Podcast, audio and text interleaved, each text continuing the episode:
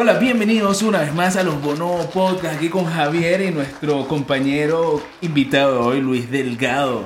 Hola, hola. Eh, en nuestro episodio número 39 y hoy cambiando un poco el, el formato porque de verdad tenemos de regreso los invitados especiales y hoy tenemos un invitado muy Y a especial. ti que te gusta, además de decirle a todo el mundo especial y cambiar formato, así que bueno, atento a las consecuencias. No, pero el de hoy es bastante especial. Eh, hablando de, de- de crecimiento, superación, oye, una persona que, De esfuerzo. que pe- empezó de abajo y llegó hasta arriba y eso siempre deja un mensaje importante. Así que bienvenido, Luis. ¿Cómo estás tú, Vale? Chévere, gracias, Javier. Gracias, César. Este, bueno, primero, Bienvenido. primero, gracias por la invitación. Yo me he convertido en un súper fanático de los podcasts Buenísimo, eso es, eso es excelente. y verme de repente involucrado en, en- en un capítulo de uno, pues es para mí una, una tremenda experiencia. Una experiencia nervioso, nueva. pero espero que se me quite. No, no, eso es Este, normal. que sea una de más. Una, Sí. una de las, que sea la primera de muchas. Sí. Claro. Hermano de, de Félix, que no se puede dejar de decir. Invitado que nunca quiere venir. Invitado que no quiere venir. Saludo a Félix Delgado. Por favor, comenten abajo si quieren ver a, a Félix. Y si no, pueden dejar nada más insultos. Mira, Luis, Ajá. cuéntanos algo. Eh, Luis es una persona que creció bastante en la industria farmacéutica, comenzó desde visitador médico y llegó a, a ser presidente de, los, de uno de los principales laboratorios de, de Venezuela. A punto de puño y letra, a punto de esfuerzo, no fue que cuna de oro, ¿no? Sí. No, no, no. No es eso de que, de que tenías todo fácil, pues. No, evidentemente fácil no, eh, pero yo creo que, que es una historia que no es demasiado distinta a la de mucha gente. Ok. no claro. todo el mundo, yo creo que los casos contados son la gente que nace en cuna de oro Sí. y tienes un papá que tiene una empresa, pero en realidad hay muchísima gente que va labrándose su futuro poco a poco. Tú me preguntabas al comienzo por qué la industria farmacéutica. Sí, ¿por qué la industria...? que le va echando bola. Sí. Tenías que decirlo al mismo tiempo, Sí, pero bueno. sí, sí. Bueno, pero Mira, eh, ¿por qué la industria farmacéutica? O sea, eh, eh, importante, ¿es algo que tú querías o te motivó? No sé, obviamente sabíamos que la industria tenía un- una posición económica mejor que otros trabajos. O sea, pues. ese Luis Delgado de 10 años está diciendo, yo quiero estar aquí en lo- la industria farmacéutica. Esa, es la Yo- pregunta- esa es la pregunta de Javier. Yo cuando, mira, cuando yo sea grande quiero trabajar en la industria farmacéutica. ¿Qué no. mierda, hijo? ¿De verdad? no, fíjate que yo, yo, yo estudiaba mercadeo. Ok, ¿no? Y te- pero trabajaba en un banco. ok. Y probablemente la gente que esté oyendo, que tenga cierta edad, sabe que los salarios, no sé si cambiaron, me imagino que no, pero el nivel salarial en los bancos era Claro. paupérrimo. O sea, yo no Sí. ganaba absolutamente nada. Este, y mi hermana estudió química y cuando terminó no se dedicó específicamente a trabajar en el área de química, sino que por estar relacionada con una carrera del área de las ciencias, le fue fácil entrar a un laboratorio Ok, inmediatamente empezó a ganar como tres veces más de lo que yo ganaba. claro. Eso te abre los ojos. Claro, por Oye, supuesto. qué mierda. Los ojos de la envidia. Claro. Sí, sí, sí, sí, obvio, obvio. Y le dije, ¿qué? Pero aparte no había trabajado ya nunca. Yo ya había trabajado como en tres sitios. Digo, ¿cómo es posible que, Que tú ganes tu el- vida el no doble? más? Ya va, y empecé a ganar Qué tanto. bueno, porque te empiezas a comparar y dices, coño, pues si le estoy echando boli, porque ¿qué pasa aquí? Claro, Claro, también, sí. también lo que Hay- estudio es aquí hay algo cosa. mal. Claro. Yo estoy haciendo las cosas mal. Claro. Entonces le dije, cuando conozca gente, dime, dame el dato, recomiéndame. Sí, sí. Y efectivamente, eso es muy frecuente entre, la entre los visitadores médicos, pues decir, mira, en- en el laboratorio donde yo trabajo, están buscando a alguien y me, me dijeron, ve a tal sitio. Es un laboratorio pequeño, no, Comienza- no requieren experiencia, y allí entré. Empecé, fui visitador médico por tres años. Y luego, a raíz de que yo estudiaba marketing, pues pasé a un cargo que, es- que en la industria se llama gerente de producto, que es que geren- eres gerente de marcas. Claro. Saca, Maneja- saca, eres el responsable de, de- de- del Del crecimiento marketing de, un varios producto. productos, de un, de un grupo de productos. Ok. El No. product manager actual. Correcto. Correcto. Exactamente. Luego, si mal no recuerdo, fueron tres años como gerente, no, dos años como gerente de producto. y luego pasé a un cargo que era como un, lo que llaman a veces un grouper, que es que tienes a alguien a tu cargo, Ok. Ok. tienes más experiencia y manejas un grupo más amplio de productos, con más responsabilidades. Luego también pasé como gerente de mercadeo Ok. y en un determinado momento llegué, no, no tuve una buena relación laboral con mi jefe y me despidió. Ok. Pues eso es pasa, importante. eso pasa Eso normalmente. pasa. Mira, en la Pero- historia de, de toda persona exitosa siempre tiene que haber fracasos marcados. Y, pues. te tiene que, y, te- y en algún momento te tiene que enseñar algo. Sí, sí, sí. Porque la primera depende de tu nivel de madurez Claro. y, Claro. y poder procesar esos fracasos, que no es fácil. Yo Claro. no tenía la madurez para procesarlo correctamente, pero al- a los pocos días me di cuenta, bueno, yo también tengo responsabilidad en esto. ¿no? Claro. Claro, claro, sí.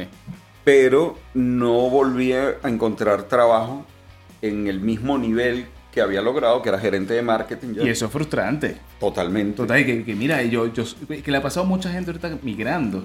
que tienen un estatus y de repente viaja y piensas que va a llegar a- a- al mismo estatus y te das un golpe y, y- y esa frustración manejarla es un, es un problema. Totalmente, Sí, totalmente. sí, sí. Tienes que... Llega un momento que lo aceptas, ¿no? Sí, no, es que eh, como, aceptas la vida. Además, Sí. yo pasé cinco, cinco o seis meses sin trabajo. Mira. Porque mi empeño era conseguir un trabajo en el mismo cargo En el mismo que nivel. yo tenía claro. Pero también es un tema matemático. Cada laboratorio, en- hablando nada más de la industria farmacéutica, tiene un gerente de marketing. Pero puede tener seis gerentes de producto. Claro, ¿no? Entonces Claro, las posibilidades eran cada vez menores. es así. ¿no? Terminé aceptando un trabajo gerente de producto y volví a arrancar. En ese laboratorio donde entré, sí, ya hice carrera, ya había aprendido a manejar mis relaciones personales Claro, de una claro, mejor manera. Súper importante, súper Sí. importante. Es que, es que al final la gente piensa que, que cuando tienes un trabajo simplemente es tu conocimiento acerca de la materia o de lo que estudiaste, pero va mucho más allá. Mira, ahí tú aprendes que, que es mucho más importante la inteligencia emocional Claro. Que tu capacidad académica, tu inteligencia, que eso es importante. tu coeficiente intelectual. Hoy, hoy en día, eh, obviamente, siempre yo, yo soy de los que opina que eh, la educación siempre te va a sumar. Sea lo que sea, sea universitario, sea curso, sea lo que sea. Pero de alguna manera, tú consideras que, que la educación universitaria por lo menos es clave para iniciar, en, en este caso tú estudiaste a, a nivel técnico y, y ingresaste desde el primer cargo, pues desde lo más básico. Correcto. Pero sí, sí, a lo mejor el- el- el- la experiencia te sumó más Te que la misma, más, que la misma más. educación universitaria, de alguna manera. En mi caso sí. Y, y probablemente la gente que, que- que puede oír este podcast puede estar o no de acuerdo, porque yo creo que en, en la vida todo es, Todo es válido. todo es válido. Sí. No hay una, una fórmula definitiva. En mi caso, No es un mismo yo, camino. yo no tuve un... Yo no ter- culminé mis... mi- yo hice una carrera técnica, no seguí con una licenciatura, no hice un posgrado, pero para mí fue clave PhD, la experiencia. Doctorado. Cero. doctorado. ¿no?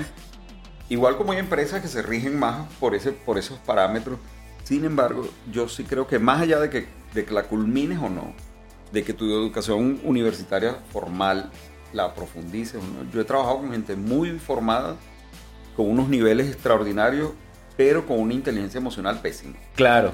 ¿no? Y, y me han reportado a mi gente que tiene un nivel académico más alto que yo, que Claro. el mío. Sin embargo, priva, porque ¿qué pasa en las empresas? Eh, Tratando de simplificar todo ese mundo, que a veces queda muy en lo etéreo, en lo, en lo conceptual, tú en las empresas vas a hacer trabajo en equipo. Me explico, vas a Sí. interactuar con gente, vas a tratar de convencer a otros de que hagan un determinado esfuerzo. Y a la larga, hay muchos complementos desde el punto de vista y muchas guías desde el punto de vista académico. Pero desde el punto de vista personal, ener- de energía, de lo que tú pones en la empresa. Si no lo pones tú, no lo va, va a faltar algo. Claro. ¿Me explico? Este, y eso es clave. Cuando tú consigues a alguien, un colaborador, que da lo mejor de sí, tú le das todo el tiempo para que aprenda. Claro. Y Sí. lo va a hacer. Lo que no puede sustituir, no puede aprender normalmente, porque eso viene de su casa o viene de su, de su, Sí, sí, de su aprendizaje más básico, es su, su- su actitud hacia, las- hacia los fracasos, hacia los retos, hacia el trabajo en equipo, hacia colaborar, a dar el mejor esfuerzo. Hay gente que se centra en que no me gusta trabajar aquí porque mi sueldo no es el apropiado, pero probablemente en ese momento no es lo más importante. Todos trabajamos por un Cierto. salario, pero tarde o temprano o te lo reconocen allí o te lo reconocen en otra En parte. otro lado.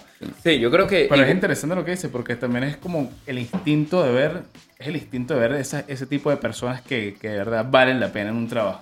No, lo, no lo sí, consigues, sí. no lo consigues con, con simplemente un título o no lo consigues con mucho conocimiento, porque no, no- de nada te vale mucho conocimiento si no tienes otras habilidades, habilidades suaves o habilidades de, de comunicación y, y- y esa chispeza que le, que le falta a muchas personas. Es que yo creo que todo al final va también muy ligado a la actitud, pues, o sea, por lo menos Steve Jobs, eh, fundador de Apple.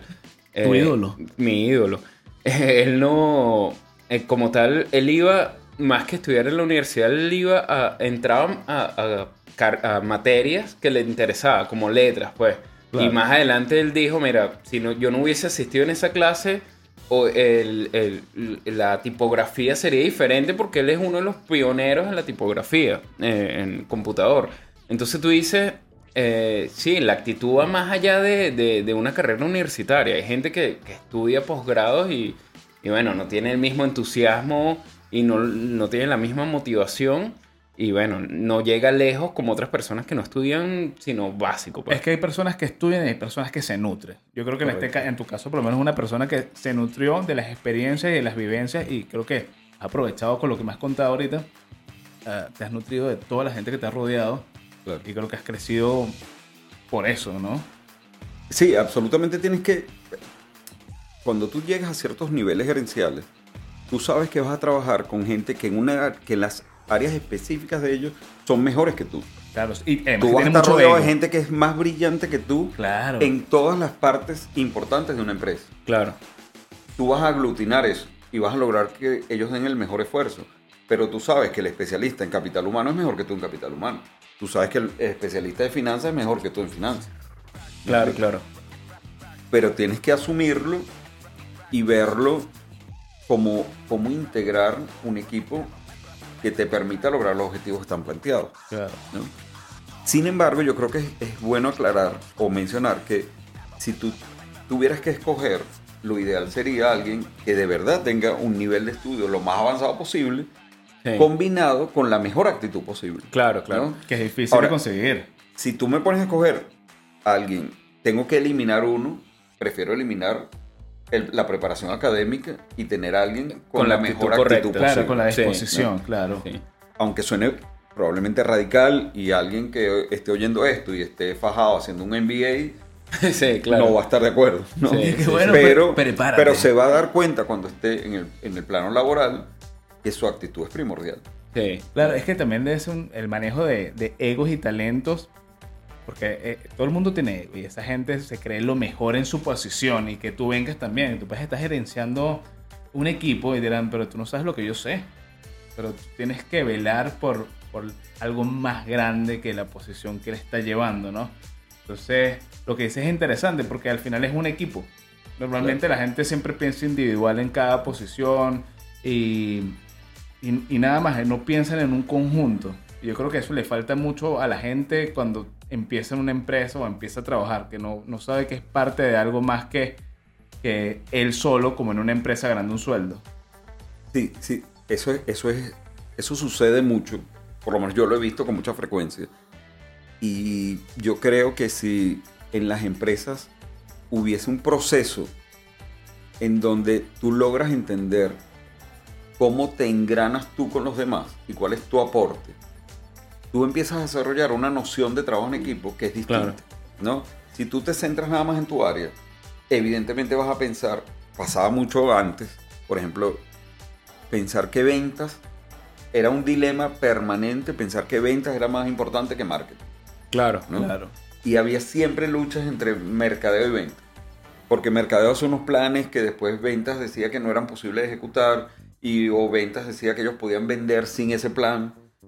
Pero cuando tú logras integrar y tener una visión, que tú lograras desarrollar una visión para cualquier empleado integral de toda la empresa, te permite ubicarte.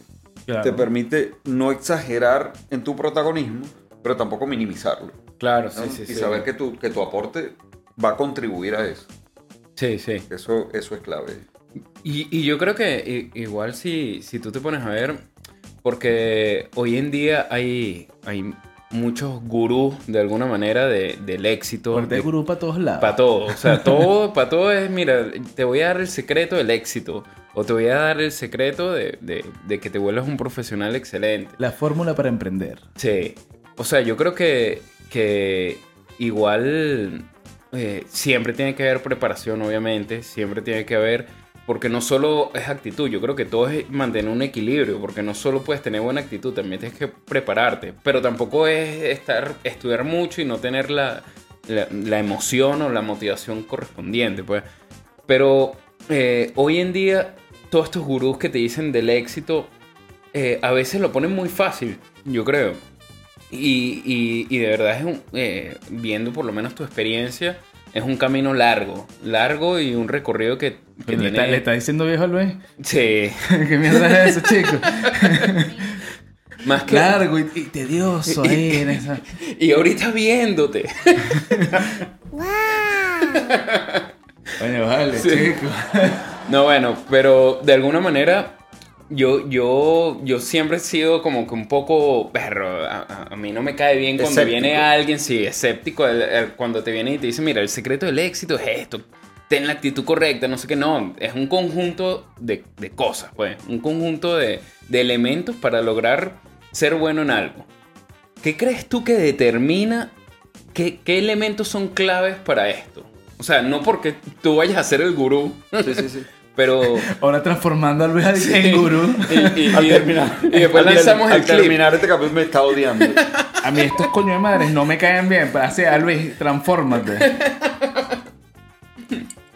Sé tú el gurú. Sí, No, sí. yo, yo creo que, que es una fórmula personal, ¿no? Ok. Pero debe tener, siento yo que debe tener elementos de deseo personal de progresar. Ok. ¿Y cómo se traduce eso? Porque a veces decimos como términos que parecieran, no sé, muy, muy teóricos. Claro. Tu nivel de curiosidad, tu, tu deseo de, de avanzar en la vida, Tu hambre. tu hambre por no, desve- no desmedida, Claro. pero sí hacerlo bien porque esto me va a llevar a otro nivel. claro. Que no me obsesiona, pero que me, me brinda la- el impulso necesario para dar mi mejor esfuerzo. Ok. No andas metiéndole zancadillas a nadie, Que es muy, que es muy típico. La Que es gente. Es común, que ¿no? crecer por, por, crecer y si no me frustro. Claro. Pero sí creo que la gente tiene que tener un plan de vida y atarlo a un comportamiento que paulatinamente a largo plazo tú vas a decir antes arranqué en este nivel y hoy en día 10 años después estoy aquí. Tú sabes Claro. que eso, Y- eso es muy interesante lo que estás diciendo. Disculpa que te interrumpa. Porque esta generación nuestra es la menos paciente. Es muy inmediatista. Es inmediatista. Sí, sí. Disculpa que te interrumpa, quería decir eso. Bien acertado, César. Sí, sí, sí. Es que, es que me recordé que. Correcto, y, y- y creo que también las, las experiencias personales te nutren de una manera que te motivan a decir, esto me funcionó, por lo tanto la ruta es la correcta. Exacto. Sí. Lo cual hay un gráfico que seguramente lo han visto, que es muy interesante, que es la, como, el, como el gráfico de crecimiento, Ajá. que donde tú tienes un punto de origen y dónde llegaste o dónde quieres llegar. Pero en ese camino tienes caídas. Claro. O sea, no es una recta No, donde no- tienes aprendizaje. Es un biorritmo. Vamos, Exacto. vamos a no, ir- no, no es que vas a No ver vas una, una recta yo, ahí directa. Yo, yo pues. lo pongo mucho. Lo No es, pongo una- en no es una línea ascendente para los escuchas. Yo lo, yo lo pongo con ejemplos en temas como, por ejemplo, el deporte. Claro. ¿no? Buen, buen A mí me gusta ver tenis. Ok. Y hay jugadores que de repente tienen un nivel X y tienen que incorporar, por ejemplo, modificar su saque. Vas a perder partidos porque vas a sacar mal. Porque estás incorporando una habilidad que antes no tenías. Claro. Vas a caer, pero luego vas a tener una herramienta adicional. Que es en el fondo que es la, la famosa zona de confort. O te Sí. sales de eso retándote, aceptando que el proceso de aprendizaje va a hacer que te caigas, pero que si eres constante y lo entiendes, a la larga vas a tener una herramienta que hace tres meses atrás no tenías. No tenías, claro. ¿no? Hay gente que dice, bueno, es que yo no hablo en público. Pero es que no estás impedido de hablar en público. Es que si tú poco a poco empiezas a entrenarte para hablar en público, a lo mejor el año que viene eres capaz de pararte delante de gente. Y a lo que- mejor la primera experiencia es mala. Claro. Lo que pasa es que también es muy difícil el cambio de la gente. La gente le da, le da miedo cambiar o no quiere cambiar.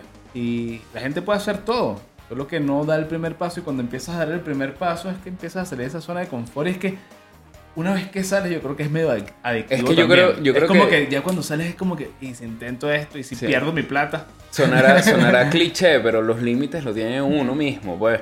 O sea, yo creo que uno es el primero que se pone un límite de que, mira, yo no soy bueno hablando en público. Pero en, en realidad no lo sabe. Pero hablaste en público. En algún momento lo hiciste, o probaste, o lo intentaste. Lo que pasa es que hay componentes que, que se escapan un poco al, al- al control de alguien externo. Es decir, tú, tú vienes con una genética que trae incorporado tu, tu deseo de aprender, tu motivación, tu, tu capacidad de esforzarte o no, la forma como te educaron cuando Claro. tenías de 1 a 6 años. Claro. Uno de los, los ejemplos que viste, que se- eh, todas esas cosas, ya llega un momento donde tú no puedes influir. Yo, tú conoces gente en tu vida laboral que a lo mejor tiene mucho talento, pero a lo mejor no, no- nunca tiene la motivación o se conforman con lo que tiene. Que también es necesario, Sí. ¿no? Es no todo es el mundo, gente. no todo el Claro. mundo tiene que llegar. Al final, probablemente todo el mundo debería ser feliz a un determinado nivel. Sí, ¿no? de es, que, es que yo creo que igual es lo que hemos hablado aquí en varias O sea, el oportunidades. el- el- la meta no va a ser siempre igual para todo el mundo. No, el éxito es relativo. O sea, lo que Claro. es éxito para ti a lo mejor no es, no es éxito para mí.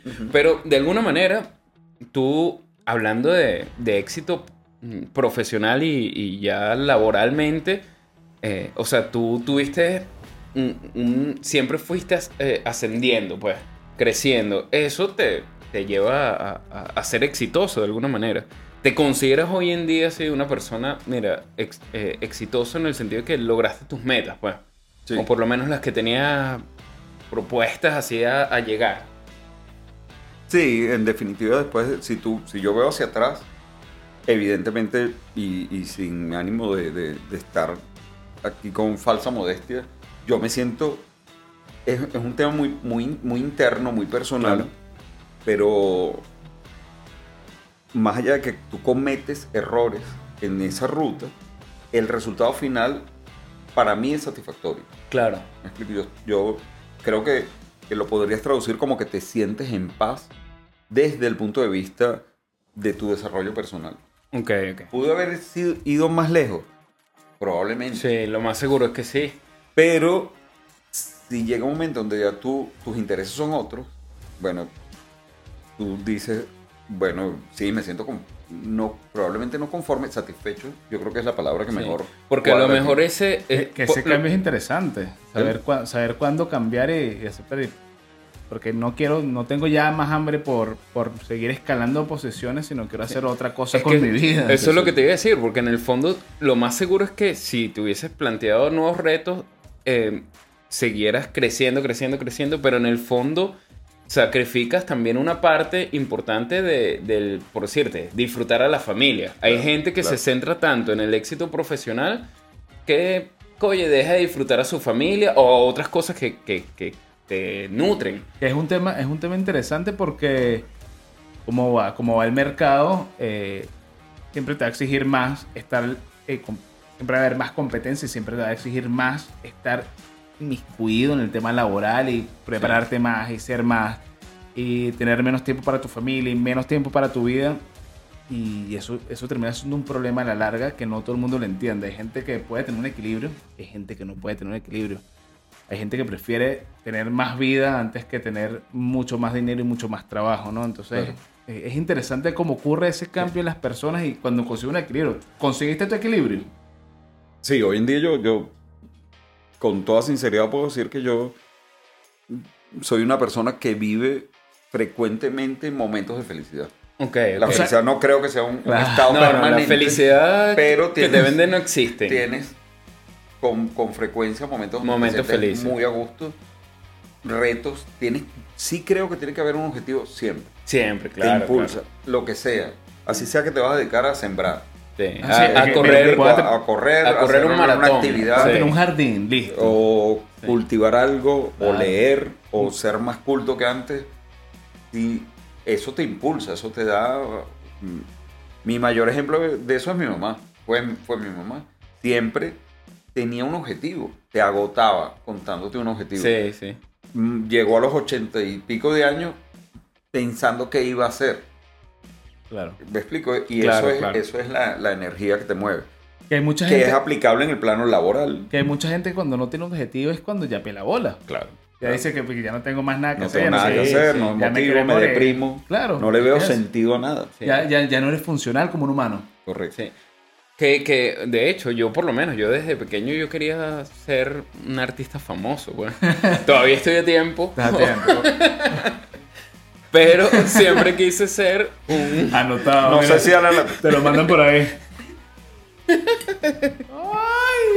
Sí, no, no, pero en el, en el fondo siempre quería, pero hoy en día viendo los, mis ejemplos a seguir, o sea, que yo los veo, todos o murieron por drogadictos o, o- o son infelices y viven en rehabilitación. Oye, tenemos tus roles a seguir en malos, weón. Oye, te estoy hablando, mira, Esto va para otro programa. Claro, lo es. ¿Cuáles son tus modelos? esto es otro tipo de programa, pero en el fondo, oye, te voy a O preguntar, eran mira, prostitutas o eran drogadictos. Y que mierda.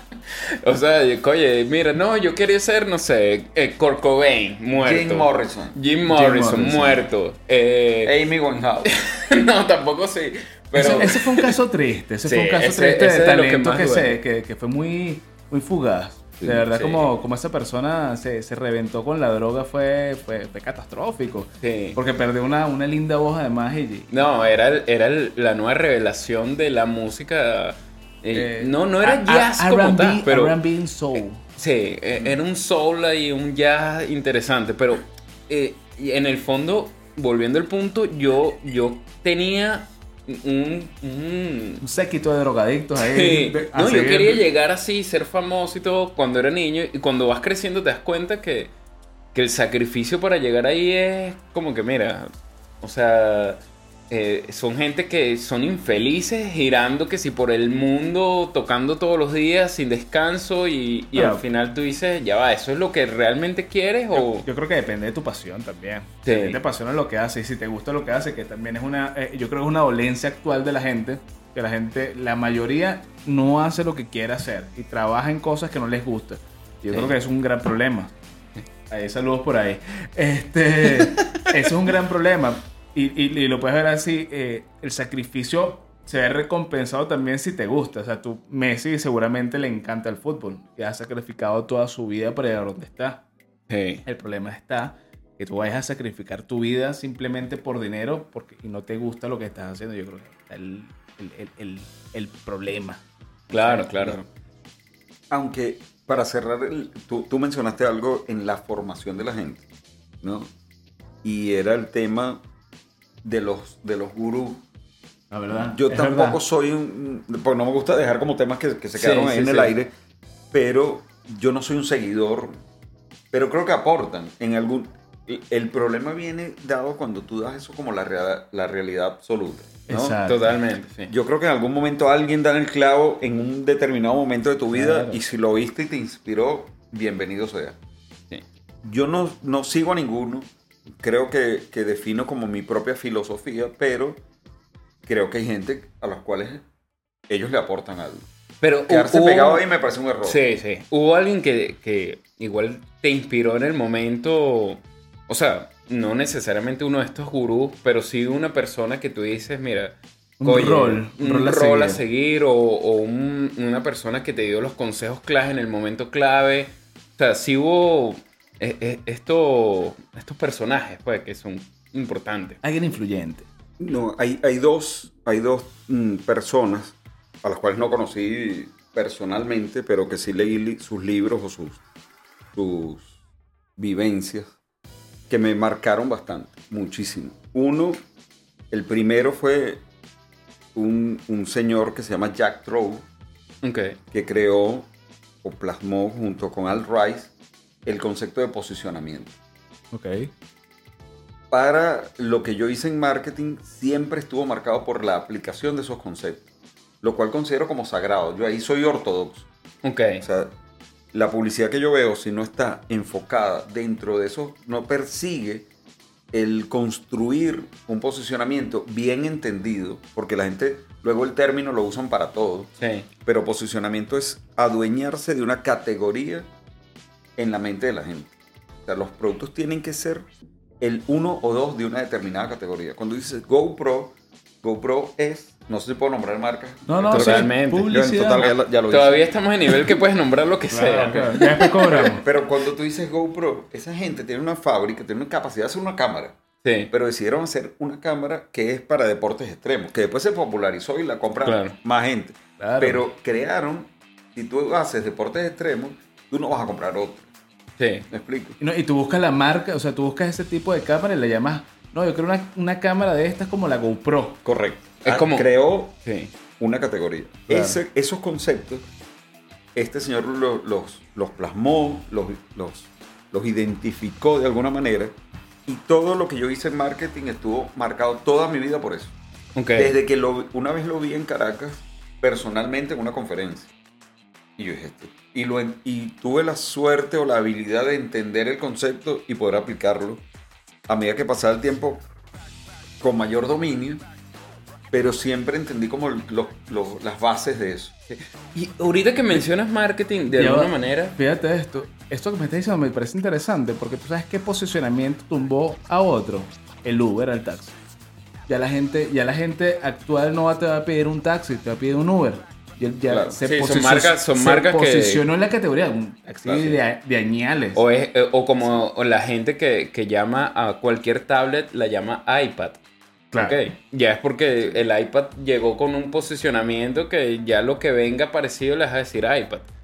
Pero de alguna manera, ahorita que mencionas el marketing y, y tú vienes de un marketing que, que se mal llamado tradicional, ¿verdad? Porque no existían todas las herramientas digitales que hay hoy en día. Y, y hoy en día vemos plataformas que te facilitan el trabajo de alguna manera, pero la esencia sigue siendo la misma. Exactamente. Yo creo que la esencia es, es- es justamente lo que mencionas, el, el posicionarte, el posicionamiento y cómo saber llegarle. Utilices el marketing digital, marketing tradicional, las plataformas que sean. Pues. Es que al final es conectar con personas. Sí, a- había, por lo- cuando, cuando yo trabajaba en marketing, nosotros incluso manejamos productos que eran de venta sin prescripción, lo cual tenía la libertad de, de anunciarse en televisión. Y, había- y llegué a manejar productos que tenían suficiente presupuesto para tener una campaña publicitaria, ¿no? Pero yo era muy tajante en eso. El mensaje lo definimos nosotros. Ok. Es como que tú digas, la frase, la idea que yo quiero transmitir es esta. La agencia de publicidad la puede poner en chino, en árabe, en inglés o en alemán. Pero no puede modificar lo que yo quiero que se diga. Claro. Claro. La pone bonita. Pero el, el criterio, el objetivo que yo persigo con mi mensaje lo, lo tiene que definir el dueño del producto.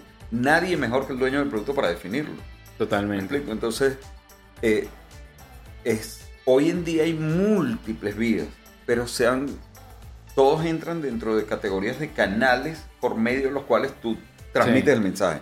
El tema es qué vas a transmitir. Sí. Claro, y sabes que he visto yo que ahorita normalmente la gente lo que está haciendo es aprovechar primero los canales antes de, que- de crear el producto. Claro. Entonces la gente no tiene ni papa idea de lo que está creando como producto o agarra un producto X y piensa que ya funciona y ya lo saca de canales y piensa que ya tiene un producto y ya genera una empresa con eso y al final no estás haciendo un resultado óptimo con eso. Sí, porque es que al final no, no estás identificando tu público, tu target, sino estás identificando primero cómo vas a, sa- a salir. Entonces hay gente que piensa, mira, no, yo como... ¿Qué es lo que nos educan es a eso? Sí, como yo invierto en, en redes sociales o, o en motores de búsqueda y listo. No, mira, pero eh, ¿cómo estás segmentando ese público? ¿Cómo le estás llegando? ¿Cómo, ¿Cómo ese mensaje que les va a llegar los va a enganchar? ¿Ok? Que por aquí tengo esta frase, crecer no es vender, crecer es invertir. ¿No? Que es diferente porque la gente siempre está pensando en... Mira, a ver. La gente siempre está pensando que crecer es vender todo el tiempo No pero y, y- invierten. Qué lindo, qué lindo. Gracias, gracias. Autoaplauso. No, no, sí, eh, bo- bonito el mensaje. Gracias por el mensaje, César. Ay, sí, ahorita voy a hacer unos webinars, por si acaso. De autoayuda. De autoayuda. Sí, eh, ahí yo creo que, que tienes que tener un, un criterio, un objetivo de qué es lo... ¿Cómo quieres tú? Porque hay un síndrome como del dueño del producto. Sí, Y tú crees que todo el mundo está tan interesado y tan enamorado del producto como tú. Claro. Y lo que haces es entrar en un gran volumen de ruido en donde te diluyes. claro, Si claro. alguien tiene un restaurante de pasta y su restaurante de pasta no se destaca por nada, puedes hacer, te va a costar muy caro hacer mucho más ruido que los demás para sacar una ventaja. Sí, Ahora, si tú dices, por ejemplo, es que yo hago pasta del sur de Italia y empiezas a demostrar que esa categoría tiene una, unas, unas características diferentes que son atractivas para la gente, valor. muy probablemente tengas que hacer menos ruido sí. y te, y te adueñas de eso. Pero si no lo piensas con ese criterio, vas a entrar en lo que hace la mayoría de la gente, que es hacer ruido en cantidad industrial. Sí, ¿no? sí. Que puede ser lo que estamos Mientras hablando. más light tenga, mejor, Es, que es necesario, sí. pero no es lo único. Es que estamos, terminamos cayendo a las masas, pues. De alguna manera tú te pones a ver y, y, y a veces hoy en día muchas marcas te preguntan, mira, ¿cuántos likes o, o cuántos seguidores tienes? Y tú dices, ya va, pero tú estás buscando seguidores o clientes o, o gente que de verdad puede interesarse por tu producto. O estás vendiendo tu producto o, o estás buscando gente que te siga. ¿Para qué? Sí, ¿para qué tienes seguidores realmente? Porque en ¿De qué el fondo, sirven? en el fondo terminas siendo, eh, porque es- las redes sociales fu- funcionan con algoritmos que no siempre vas a estar presente a menos que le, le intereses realmente a la gente. De alguna manera, si tú no estás en el contenido que la gente ve, tú desapareces.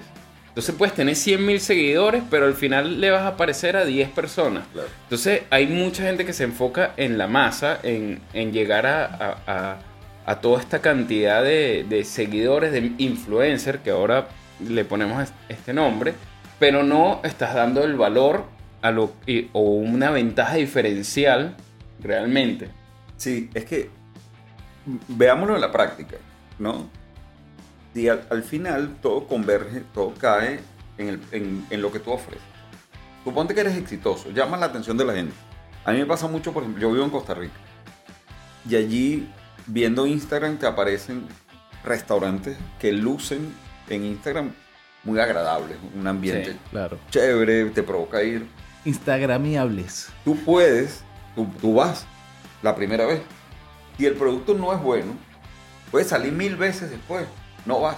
No vas. Me explico, todo claro. tiene una vida muy efímera. Las Si experiencias. solamente se fundamenta en que hay un like, en que capté tu atención, la vas a captar por un periodo de tiempo. Sí, vas, sí, a, sí. vas a lograr que vaya una vez. Si tu producto no es bueno, olvídalo. Ni que salgas el doble de veces. ¿no? es que yo creo, mira, por más avanzado que esté el marketing, eh, la esencia principal de, es el de boca en boca. Si tu producto es bueno, va a llegar a, a- a los demás. De la experiencia, pero hay también hay gente que lo que prefiere es que, bueno, yo vendo 20 y prefiero vender 20, después no me vienen 20, sino me vienen 40 y no me importan los 20. Entonces no, fidel- no fidelizan y no se preocupan por darle ese valor de tu producto a la gente para que siga disfrutando de tu producto y quiera seguir. Y esos son conceptos súper interesantes que complementan todo, toda una estrategia de marketing. Es decir, Claro. si nos quedamos en el, en el tema del, del restaurante, por poner un ejemplo, tú vas, suponte que la comida es perfecta, es buenísima, Bueno, pero el servicio es de primera, tú vuelves. Sí. ¿Me explico? Te lo hacen Claro. más fácil volver. claro. si claro. de paso te mandan alguna invitación, algún evento especial, pues todo eso suma. Y no, por- con, con esto lo que quiero decir es que las herramientas actuales ayudan, pero le tienes que dar el peso que tienen que Sí. tener. No pueden sustituir la calidad del producto o Sí, la calidad sí. del servicio que tú prestas o el, o el servicio post-venta o como lo queramos llamar. Todo eso es un complemento que tienes que jugar, mezclarlo muy bien. Sí. No, puede, no, no valdría la pena eliminar ninguno porque sería lastimoso que teniendo Instagram o cualquier otra hagas un trabajo espectacular con tu chef, con, con el servicio que te prestaron Claro. ese día, pero después no vuelves a aparecer. Sí. Que, que- Sí. que termina siendo eh, un término que, que- que últimamente he estado viendo, que es la cultura de empresa, la cultura propia del- de, lo- de- de tu marca. La identidad. La identidad y, y todo eso, cuando lo aplicas bien, por lo menos ya en la parte de las redes sociales, eh, tú no vas a promocionar eh, que, mm, mira, descuentos, sino promocionas justamente esa experiencia, lo, lo Claro. que de verdad tú eres, tu valor, tu, tu misión. Y, y eso yo creo que es lo más difícil que puede conseguir una persona que está emprendiendo o, o una empresa. Correcto. Hablando de emprendimiento, y lo estuvimos conversando hace poco, ¿por qué eh, eh, hacer carrera en una empresa y no emprender? O sea, que, que si teniendo el perfil que tú tenías ya de, de marketing y, y- y que es una parte clave en un emprendimiento, ¿por qué te inclinas más por hacer carrera en una empresa? Ok. Yo creo que, que cuando entras en esa, en esa disyuntiva, tiene que ver qué tan satisfecho estás con lo que recibes. Ok. Claro, tiene que algo a cambio. Si tú, si tú por suerte estás en una empresa que crece, que te permite, no solamente crece la empresa, sino tú creces con ella, que tus ingresos crecen, que te satisface desde ese punto de vista, muy probablemente no tengas sed o necesidad De, de, de buscar más allá, sí. Porque, ojo, emprender es un riesgo. Emprender es no solamente un riesgo, es un gesto, un- una acción casi que heroica de gente que Sí. se atreve Claro. a, a- a montar, a, a hacer realidad una iniciativa, una idea que tengan, que es, que es muy difícil. Y es realmente, yo creo que los gobiernos deberían estimular, porque así el porcentaje de éxito sea, sea pequeño, son generadores de empleo en potencia. sí, o sea, si tú hoy tienes, si tú hoy tienes una empresa que, que emplea a dos, tres personas y te va bien y terminas empleando a seis y dentro de un tiempo empleas a diez y después abres una sucursal y empleas a diez más, tú estás contribuyendo con el crecimiento de un país. Y estás pagando impuestos estás y pagando estás... impuestos, estás en la economía formal. Sí, ¿Me estás, en la economía con- formal, interesantísimo ese punto. Sí, Claro. estás contribuyendo con el desarrollo de un país. Totalmente. Y en el fondo tú dices eh, Que las cosas no son gratis, todos pagamos impuestos, amigo. ¿Tienes algo que decir? No, no, nada más quería decir eso. Tú sabes que, que con ese tema, me acuerdo primero que quedó un tema pendiente, y van dos veces que queda un tema pendiente, Ya sabemos que Luis tiene buena memoria. que era los, los- la- las personas que influyeron. La verdad. ¿no? Y, y ojalá que no se me olvide la idea. Hay uno, uno, el segundo, que influyó mucho, un libro que yo leí de Jack Welch.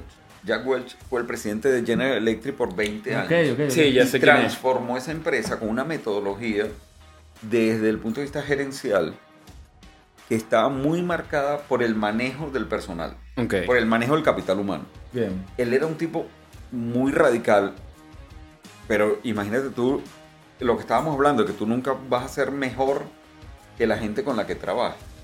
En el momento en que él fue presidente de General Electric, me imagino que todavía la empresa es así, aunque ha salido incluso del, del, en- en- del índice de bolsa donde estaba incluida, porque entró en, en años donde no le, no le ha ido bien.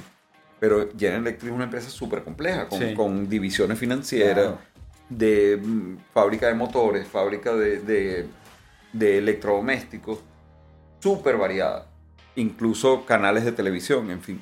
Siempre había un experto que sabía más que él. Él lograba tener una visión global y un objetivo para ese conglomerado de empresas. Pero una de las características que lo, le daba, que él implementaba en, en su gestión, era la sustitución a rajatabla del 10% de los más bajos Ok. de sus empleados en evaluación. No le temblaba el pulso. Si tú estabas en el 10% de arriba, tenías ascenso, tenías el mejor trato salarial, pero si estabas en el 10% de abajo, te ibas. Eres sustituible. Y, a- y independientemente de lo que pasara. Entonces, esa renovación no solamente le permitía lograr tener un buen equipo alrededor de él, sino que también generaba un nivel de presión que la gente no quería estar Que no nunca quería en estar, el 10% claro. más abajo, Sí, sí, sí. porque sabía no, que te no- iba. no un estándar. Más que una presión. Correcto. Sí, Sí. porque una presión. No, coño, tampoco te, no te vas a sentir presionado. en Si no estás capacitado, te vas. En el fondo, si no estás en el 10%, Pero al final, personalmente significa... Exacto. A nivel Es una personal te dan norma. Yo una trabajo en una empresa donde estoy en el 10% de abajo, me voy. Sí, sí, sí, sí. Me voy a tener que esforzar si es que quiero permanecer Sí. allí. Y lo haces personalmente, que coño, Claro. mira, no rendí, me voy para el coño. Igual Que- no, lo votaban. Claro, que, que- que fíjate que eso ahorita no pasa tanto porque con estas cosas de, de leyes de inamovilidad laboral o, o que no puedes votar a la gente, eh, ocurre, ocurre como que este despido, autodespido, que la gente no quiere trabajar o se pone floja y, y viven en ese, en, e- en ese mundo terrible. O sea, es como que, mira, no voy a trabajar bien, voy a esperar que me voten, mi jefe no me quiere votar, entonces vive en un, en un- Sí, en un entra- mundo laboral muy, muy asqueroso. Claro. Él, él vivía y ejerció toda su carrera en los Estados Unidos con leyes que le permitían Claro. la libre competencia. Bien. ¿no? Aquí podemos desviarnos totalmente a temas políticos, Políticos, claro. de orientación, bien sea de izquierda o de derecha, donde probablemente nos vamos a perder. Sí. Sí, sí. Pero sería tema para, para, otro, para otro programa donde, donde tú ves los beneficios probablemente de, de la implementación de políticas similares, ¿no? Ok. Sí. Donde hay la libertad de ejecutar eso. Y tú simplemente como dueño de una empresa o responsable de una empresa, tú quieres trabajar con el mejor grupo posible. Totalmente. Por lo tanto, no hay ley que suena como ilógico, una ley que, pro- que proteja al menos eficiente. Exacto, Sí, sí, es, sí. es como Sí. incongruente. Conceptualmente te empieza a sonar raro. Sí, sí, Por sí, lo sí, menos a mí me suena raro. Sí, sí, sí. ¿no? Concuerdo, concuerdo.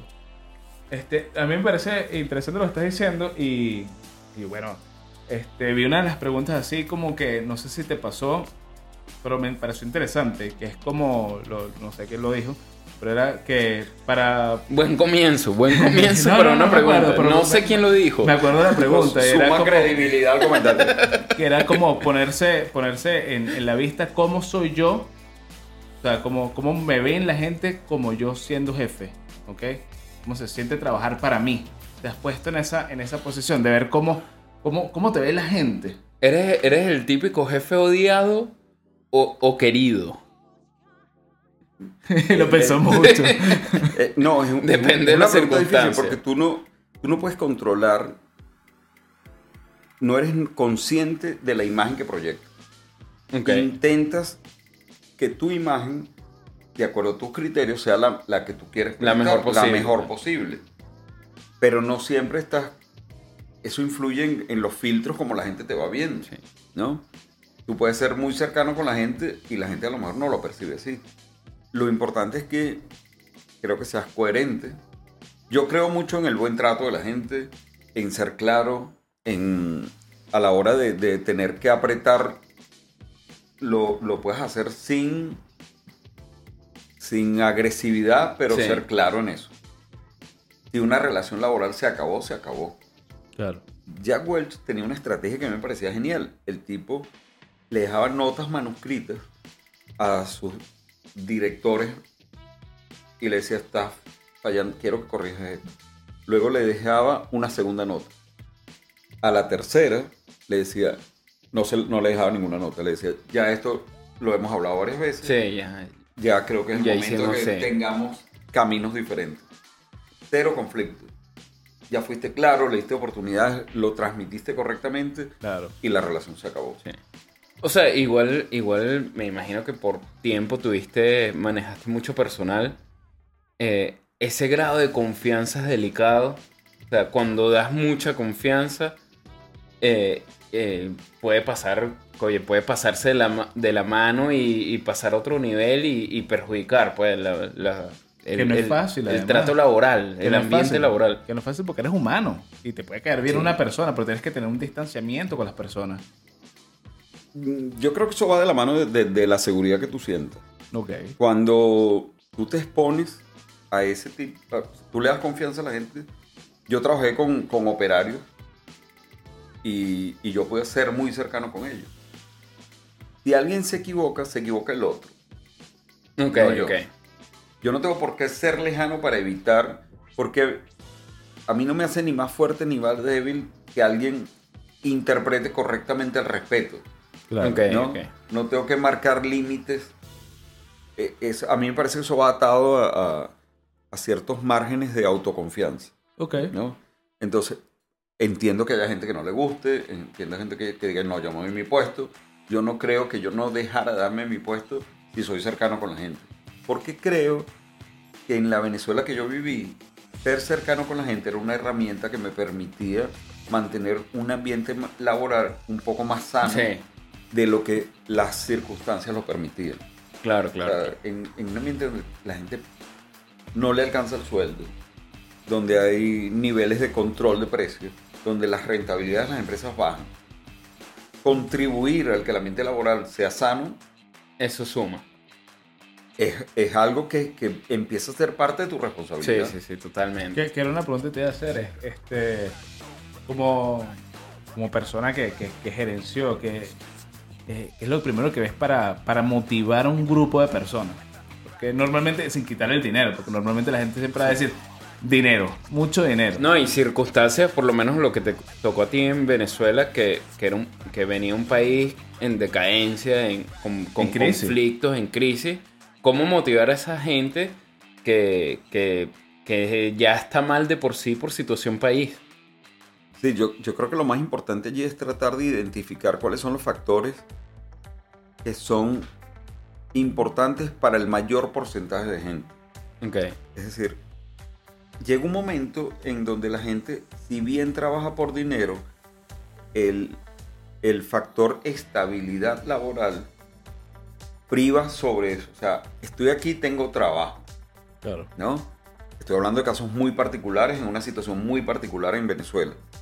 Pero en ese momento era clave que la gente tuviera, pararse en la mañana y decir, tengo trabajo. tengo trabajo. Por lo tanto, hablar de planes, hablar del logro de ciertos objetivos, hablar de eh, metas a corto plazo, te permitía, este, sin ánimo de descuidar lo demás, porque evidentemente la gente trabaja por un sueldo, pero involucrarlos en objetivos, incluso por áreas, es súper necesario porque eso, por un lado, se convierte en una motivación de que yo aporto algo.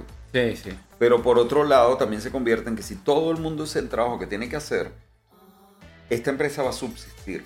Estoy hablando de, de que Venezuela pasó épocas donde parecía que fuera una, una, una economía de guerra. Sí, ¿Me sí, sí. Sí. Empresas cerraban, este, ser, ser, mm, limitaban beneficios, cambiaban, en fin, infinidad de cosas que eran un verdadero reto manejarlas. Y en esos momentos ah, tienes que apelar a construir objetivos comunes, simples, porque el- la variedad, el nivel tan amplio de gente que te puedes encontrar, tiene que tener un denominador común que los Sí. pueda motivar. Claro. Claro, claro, claro. Y de alguna manera, yo creo que, que, eh, manejar obviamente empresas en, países con estas, estas crisis que, que hubo en Venezuela por lo menos, eh, eh, es muy diferente a, la Venezuela que también la viviste, la Venezuela de crecimiento, pues, de- de- de estar bien. Son situaciones completamente diferentes en, en sacar adelante un negocio a, a lidiar con una crisis. ¿Ok? Y son gerencias totalmente diferentes, me imagino. Tiene experiencia que vale oro. Sí, sí. Sí, Este, yo creo que hay dos cosas. Uno, uno que, aunque uno haya vivido la experiencia de Venezuela, Claro. todos los países, sobre todo los países latinoamericanos, que es la región del mundo donde hay mayor eh, distancia entre clases sociales, la, sí. Ok. la mayor brecha se da en estos países. Todos nuestros países viven con retos similares. El matiz de ese reto, porque a lo mejor en Venezuela llegaron a rojo, a- sin, sin ánimo de, de usar, Claro, Colores. de usar En colores. alusión a... pero, pero llegaron a niveles críticos. Todos tienen retos importantes porque hay una gran eh, brecha salarial de, Sí. de tener acceso a calidad de vida. Entonces todos los, los niveles gerenciales están evidentemente retados más o menos por los mismos problemas, Ujú. pero con matices de gravedad o de severidad diferentes. Sí. ¿no? Eso, eso yo creo que, que es un, un- como un denominador común. Sí. Y de alguna manera, hoy en día, ya, ya pasando toda esta tormenta, y, y que nos comentaste que tienes ahorita en una etapa de tu vida que tienes una estabilidad Y más light. y más light. eh, Volando drones. Estrellando drones. estrellando drones, ya, ya es otra etapa de tu vida. Eh, ¿Extrañas de alguna manera ese, ese estrés diario de dirigir un, un negocio? Para nada. Nada. Para Nada. nada. En mi caso no. Yo creo que es una etapa de, de que es un capítulo que se abre y se cierra y ya. No, porque hay gente que, que le hace falta esa adrenalina. Yo, Puede ser. yo creo que yo. Yo no soy esa gente. No. creo que yo cerré mi ciclo sanamente. Ok. Este. También yo tengo ciertas características personales, como que yo probablemente vivo los duelos. Los duelos los vive todo el mundo. Yo, el momento en el cual lo vives, a lo mejor es previo y no te das cuenta de que estás viviendo un duelo. A lo mejor tienes una actitud que empieza a cambiar, pero cuando se cierra un ciclo, yo suelo entusiasmarme con lo que viene. Claro. Me parece una actitud sana, pero yo no la, no la practico de una manera consciente, sino simplemente a mí me entusiasman mucho las cosas nuevas. Este, yo me aburro de las cosas. Aquí trabajé 24 años Sí, en sí, diferentes sí. cargos y evidentemente no me aburría, pero cuando mi ciclo laboral se acabó, yo lo, ente- lo entendí Claro, lo y lo interpreté así y lo acepté sin ningún tipo de, de- de- de problema en el plano personal. Eso es como el futbolista cuando se retira. Tú sabes que te toca, ya. Sí, ya- ya lo sabes. aceptas, ya. ¿Te gusta el fútbol? Puedes seguir jugándolo después de repente tú haciendo. Amateur. Amateur, o de repente por cerca de tu casa, pero ya, ya no eres profesional. Correcto. Y ahí entra otra vez el tema de que si tienes un plan de vida, tienes objetivos que tienes, lo que hablábamos antes, que yo ponía el ejemplo de mi mamá, si tú tienes actividades o planes que hacer a futuro, te vas a entusiasmar sí. con eso. Como Para quedarte vacío, evidentemente te va a dar una depresión. Obvio. El vacío es la muerte. Claro. Obvio, caso como por decirte, Piqué que se retiró ahorita. No es lo mismo retirarte millonario con una cantidad de, de- de empresas y negocios funcionando y que, y que tienes metas ya que estás a- a- actuando a, a que te vayas sin, sin nada. O... Un saludo a todos los abuelos con- que viven de la pensión. Gracias, Javier. Disculpen ustedes. No, no, la- la- obviamente la idea es, uno se va a querer ir lo mejor posible y cerrar ciclos, lo que dices tú. Cuando uno tiene un ciclo, así, mira, ya esto dio hasta acá, ya tengo que pasar algo nuevo y, y yo creo que esa es la manera más sana de, de superar etapas y, y de superarte tú mismo. O sea, yo creo que uno tiene que siempre estar, tratar de estar bien, en- más que con los demás, contigo mismo en, en lo que tú vas logrando. Pues, o sea, por lo menos eh, en, en tu etapa viviste experiencias buenísimas, experiencias, fracasos, éxitos y llegaste a un estándar que ya dijiste, mira, ya de aquí en adelante eh, ya estoy dispuesto a vivir otras experiencias diferentes, más tranquilas, ya a un ritmo distinto y, y es válido, pues. Claro. Es válido y obviamente ya es como disfrutar de los beneficios también, porque eso es lo otro. De lo Tantos que siembras, años te de lo que dejó- sembraste. tantos años te debe, te debe haber dejado beneficios que tú dices, ah, bueno, ahora puedo elegir, pues. Claro. En, en otro momento no. Y no es, y, y no es el común denominador de, de, por lo menos de nosotros como venezolanos. Para nada, por, por eso quería, que- lo, lo que te iba a decir cuando estabas hablando es que probablemente yo sea un privilegiado en eso. Sí. O sea, viví y mi ciclo laboral lo pude extender hasta casi que la decisión era, era personal, voluntaria. Pero hay gente que ha vivido dramas donde su mo- mejor momento profesional se cortó. Sí. Y tiene Oye, que volver a nos- empezar. Eso nos es pasó. mucho más retador. Sí. Nos pasó Le- dos veces Claro. seguidas. Claro. Sí, sabes que nosotros, y- y- y nosotros lleg- eh, eh, eso, eso es parte de los efectos. que llegaron aquí ladrando. Claro, claro. Nosotros nos pasó que nosotros llegamos a, a- a Chile, eh, creamos el- el- una agencia digital y empezamos, Agencia. empezamos a surgir, eh, empezamos a tener clientes, estuvo bueno y de repente vino estallido social en Chile. Todos los clientes nos llamaron, mira, para frena todo lo que estés haciendo al mismo tiempo. Sobrevivimos, volvimos de no agarrar fuerza y que mira, ¿sabes qué? Vamos a... Ahora Y sí. de repente que, mira, pandemia, todos los clientes, mira, eh, para que frenes todo de nuevo. Entonces, eh, eh, de alguna manera uno dice, esos crecimientos que, que, que tú ves que vas viviendo y, y van interrumpiéndose. Me pasó, yo en Venezuela también. a lo mejor el proyecto que uno tenía iba creciendo y bien, situación país y te tienes que ir. Entonces vienen interrumpiendo tan seguido que llega un momento que tú dices, oye, ya... ¿Hasta cuándo? ¿Hasta cuándo es sobrevivir y... Somos empresarios de, de Sí. interrupciones y de Claro. fracasos y de crisis, chicos. Pero ojo, ¿qué, qué me motiva a mí por lo menos? Que todas esas situaciones que uno vivió, eh, uno sale y tú dices, y las llevas. Te fortalece. Y, y después arrancas como que más rápido. Entonces en el fondo Bueno, tú más dices, rápido no. Más golpeado. Ese boxeador ya, bueno, ya, ya tiene callo en la cara. Oye, ya, y, y uno viene de, de- de años a- de, de Rocky Balboa, ya uno sabe que, un- que tienes que recibir golpes hasta que llegue el momento, pues. Pero en el fondo tú dices, no es fácil, no es fácil, pero te fortalece. Correcto. Y eso, y así yo creo que es que hay que verlo, porque lo otro es decir, mira, me rindo, pues. que mucha gente le pasa. Sí, sí. Depende de ti. Claro, y a mí la actitud, por lo menos, lo que más me fortalece es que no le quiero trabajar a nadie. En pandemia, en pandemia nos o sea, en pandemia nos ofrecieron trabajo Sí, sí, sí. y con buenos sueldos. Y yo decía, yo no puedo, o sea, yo no puedo permitir que la vida que quiero se vaya a la Sí, por dinero.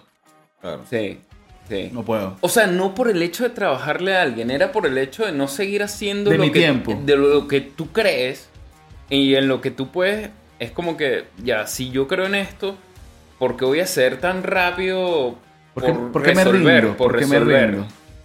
Que a lo mejor, ojo, es lo que tú dijiste al inicio. Todos los casos son diferentes.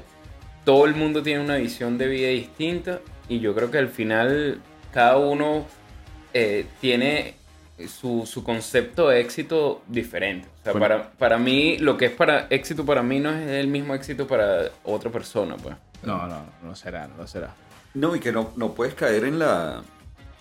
en el exceso de, de- de falta de humildad.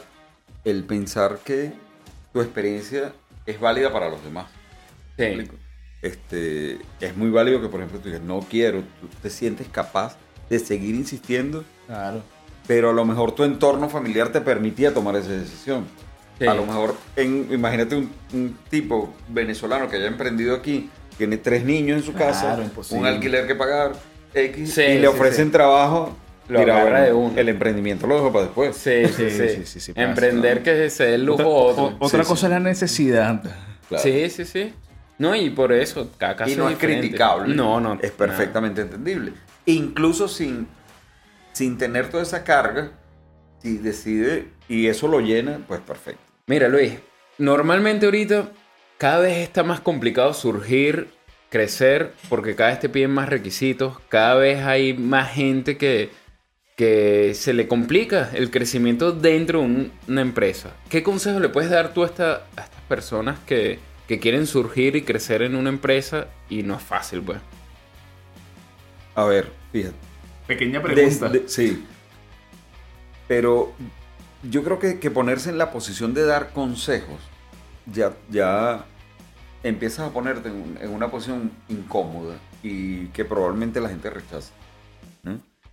Porque uno no es quien para dar determinados consejos. Pero Sí. sin embargo, en, desde mi punto de vista, lo que a mí más me enamoraba de, de un, de alguien que trabajara con uno era su, su energía y su capacidad, de, su, su deseo de aprender. Ok. Tú puedes, en- cuando te consigues a alguien así, y, y yo creo que es importante que la gente a veces está en un determinado trabajo y se agotan, la rutina, pero yo creo que si tú reflexionas y ves el comportamiento general, cuando tú te destacas un poco actitudinalmente, tú vas a brillar, aunque sea un poquito, y te vas a hacer más visible. Ok. Claro, claro. Y uno tiene que intentar destacarse. Destacarse por la vía correcta, por la vía buena, por la vía Claro, del no, no pasando por encima de los No, no, no, demás. Ni, ni pisoteando. Sí. Y no es ni tan difícil, porque la masa hace lo esencial. Sí, Cierto. el día a día. Cuando tú dices, ah, bueno, que yo tengo un, un objetivo de surgir, de que me vean, de que me tomen en cuenta, eso requiere un esfuerzo personal. Sí. Y eso se traduce en una actitud diferente. Ok. Entonces, básicamente es eso, el deseo de aprender y que lo demuestres. Sí. Que puede, y lo otro es eh, la capacidad de trabajar en equipo. En las Bueno. empresas nadie trabaja de manera individual. Y si tú tienes gente que se puede acoplar, que hace equipo, que tiene la mejor actitud hacia eso, en el fondo todo tiene un denominador común que es actitud Sí, sí, sí. Pero actitud personal, individual y actitud de, De trabajo en equipo. equipo. Cuando tú tienes gente así, le perdonas hasta los errores. Claro. ¿Me explico? Los errores claro. En, es- en ese tipo de gente son parte normal del proceso de aprendizaje. Es que los errores, los errores y los fracasos son parte eh, esencial del crecimiento, pero es Siempre tal lo cual, son. es tal cual, es perdonable según la actitud que tengas, porque no es que me equivoqué y bueno, mira, eso Con es lo que hay, eso es lo Sí. que hay, me- Pero es que mira, eres- si te O le gustó- echa la culpa a otro. o, o bu- Claro. exacto, Justificas. o buscas justificarlo. Pero es diferente cuando eres parte de un núcleo. Claro. Es diferente. Yo, yo recuerdo el, el ejemplo de un. Había un, un- un niñito que trabajaba en el LINCE, que era un, un instituto de, de formación como de estudiantes que iban de aprendices. Claro. El nivel más básico posible dentro de una empresa. Este, y había uno que tenía una actitud. Él llevaba documentos para que uno lo firmara. Con la mejor educación posible. Con la mejor disposición. Poniéndole ese plus. Cuando adicional. cometía un error, venía y lo reconocía y decía, disculpe, tiene que volver a firmar esto, es que yo me equivoqué. Tú adoras a esa gente. Sí, sí. Inmediatamente lo identifica y, y, si lo, y si lo entrevistaras para un cargo, para una promoción, tiene tres puntos por encima de los demás. Igual te ha tocado, porque, oye, para llegar a, a- a los niveles que, que llegaste, tuviste que ser líder, pues, de alguna manera. Identificar esos líderes también de equipo. O sea, normalmente eh, no es fácil. O sea, eh, lo que dices, identificar el comportamiento de alguien y decir, mira, este puede llegar lejos por esta mm, razón. Pero es identificar esos liderazgos eh, también te, te- te hace un buen gerente, pues. Claro, o sea, claro. y, y no solo identificarlo, sino darle, darle las herramientas que necesite para crecer. Porque una cosa es identificar esta persona tiene un- una buena actitud y, y tiene una buena formación. Pero ¿cómo lo ayudo yo a que desarrolle su máximo potencial? ¿Cómo, pues? exacto, cómo aprovechar ese, ese, ese capital humano. Sí. Tú has dicho la palabra clave. Yo, yo creo que hay áreas en donde tú, tú tienes que apoyar Y en este caso es capital humano. O sea, el, el área de capital humano ha llegado a tener No, tranquilo, esa Un- vaina pasa. ha llegado a tener un desarrollo tan valioso que te da las herramientas para que ese, ese, esa gente con potencial se pueda desarrollar.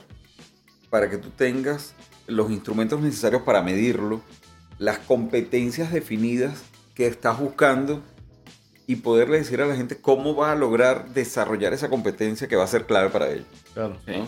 Entonces, evidentemente, si, si crees en eso, en el crecimiento del personal, ahora si tú, eh, tú lo vas a hacer. Pero si tú crees que la gente es sustituible fácilmente, No, no hiciste nada. no necesitas eso. Si tú No, tienes una empresa donde no importa mm, quién despache, y aquí yo le explicaba mucho a la gente, tienes que crecer porque el salario de la gente está íntimamente relacionado con la dificultad para sustituirlo. Ok, sí. eh, la alguien que sea muy fácil de al- alguien que una fábrica de carros pone un tornillo pues es muy fácil ¿me Sí. explico? pero el que puede hacer trabajos mucho más complicados tú dices si este se me va y a ese lo tratas especial Sí. ese Es le que- pagan más Es- es- ¿Me hay gente que se hace indispensable. Hay gente que se hace. que tiene un valor adicional. Ah, O sea, porque. Y más actualmente con el desarrollo tecnológico que hay, hay máquinas que ya ponen los blisters en la caja. Sí, automático. sí. Entonces tú dices, Claro. ya yo no necesito el personal que va a ponerme eso manualmente. Entonces cada vez te vas más a la gente Pero necesitas la, necesitas la persona que te desarrolle eso. claro. ¿no? También. O la persona que supervise que, que esté correctamente Claro. ejecutado. Entonces tú dices, Por más que, se, que, que un, que- que un empleo se pierda por la tecnología, aparece otro también. Eso no, hay, Mm. que, eso no hay que olvidarlo. Sí. Pero van ya más ligados a, a- a otra área, ¿sabes? Algo ya más. no es como lo, lo operativo esencialmente, sino Bueno, ya se, es... se llama evolución. Sí, sí. Claro, pero estamos eh, vamos a entrar en temas súper complejos de, cómo ¿no? la tecnología empieza a eliminar empleos y a sustituirlos. Sí. Y a crear Y lo otros. ves cotidianamente y probablemente ni siquiera te das cuenta que, no sé, antes ibas a estacionar y había alguien que te entregaba el ticket y ahora hay una máquina. Sí, y hay una claro. máquina que te cobra. No, y hasta y lo- hay una máquina que recibe el ticket y ahí hay tres que no trabajan. Sí. Y hasta, los, verdad, a- es verdad, hasta los mismos. Uber ahora que, que, eh, de Tesla que se manejan solo. O sea, cada vez la evolución va a ser a menos personal, pues. Que no vieron la noticia del Tesla, el- en- creo que fue en China, que se salió un Tesla fuera de control. Sí. Horrible, terrible eso. este, creo que murieron dos personas. Fue, fue algo que tú dices, bueno, todavía no estamos tan controlados Todavía, pero es que por todavía, todavía está, Pero está en crecimiento, sí, Sí. está en prueba. Hay, hay un libro bien interesante que se llama Sálvese quien pueda, Ok. de Andrés Oppenheimer. Que es claro. este periodista que trabaja en, en CNN. Claro, claro. que él exploró eh, diferentes áreas de la, de la- de la- de la economía y cómo la tecnología ha ido sustituyendo eh, empleos en cada una de las áreas. Y evidentemente al final tiene una visión de como, como una proyección de qué áreas son las que en el futuro van a ser necesarias, ¿no? Claro. Y tienen que ver más con el relacionamiento personal, con el acompañamiento. Sí. Va a haber gente ociosa.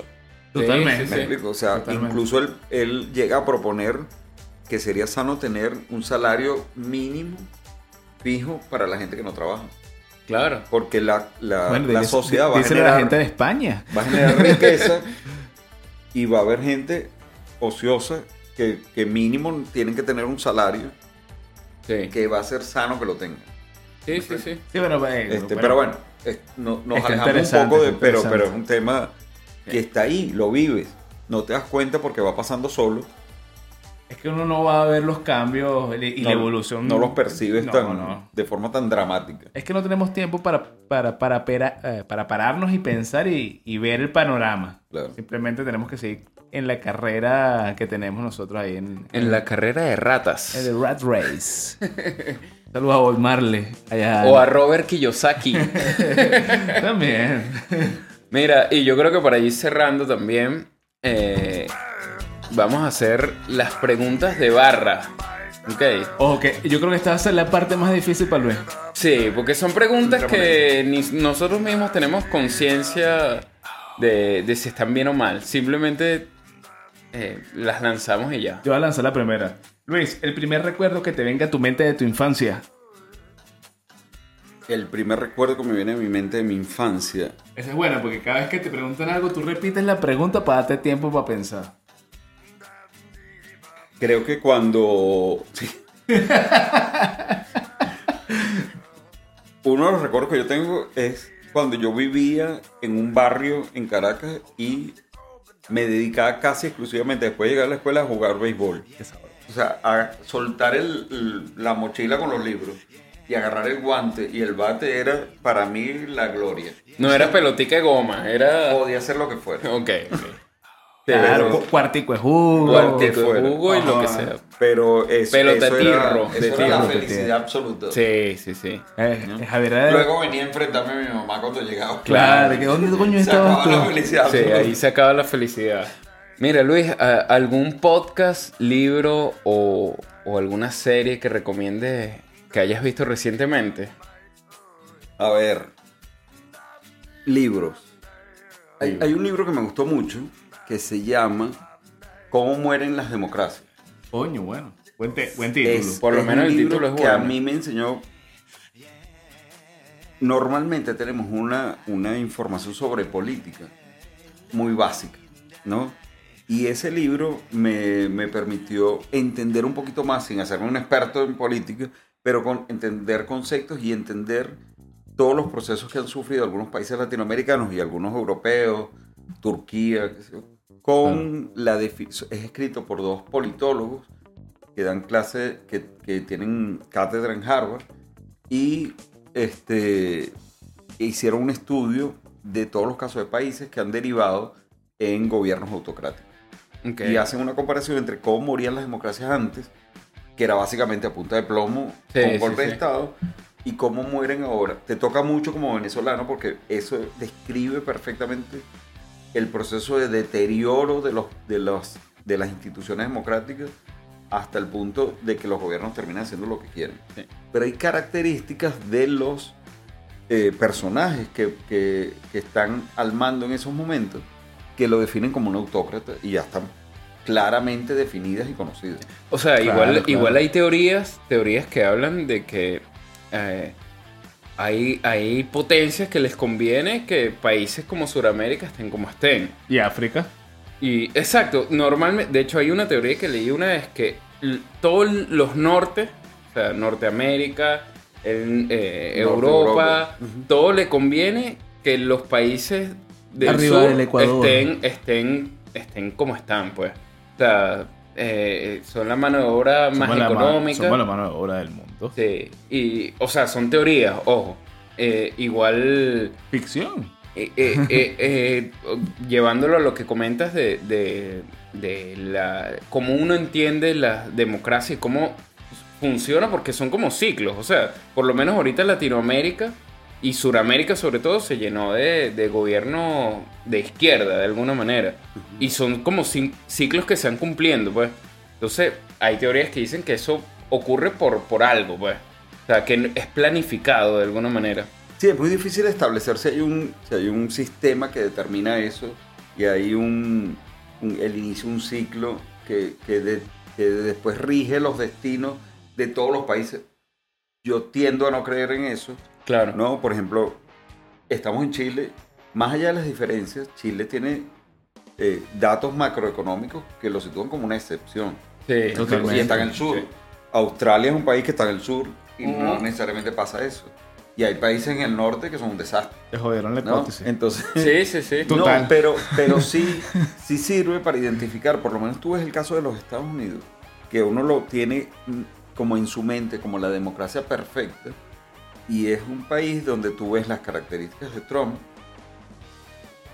que Similares, todas coinciden sí. como un autócrata. Sí, o sea, sí, tiene problemas con, la, con, con medios de comunicación, encuentra siempre un culpable, Sí. es un tipo que divide el país, Claro. más allá de que haya gente que lo ve a corto plazo como una solución. Él no, Pero- él no- él no puede culpar a los gringos porque él es el gringo. Correcto.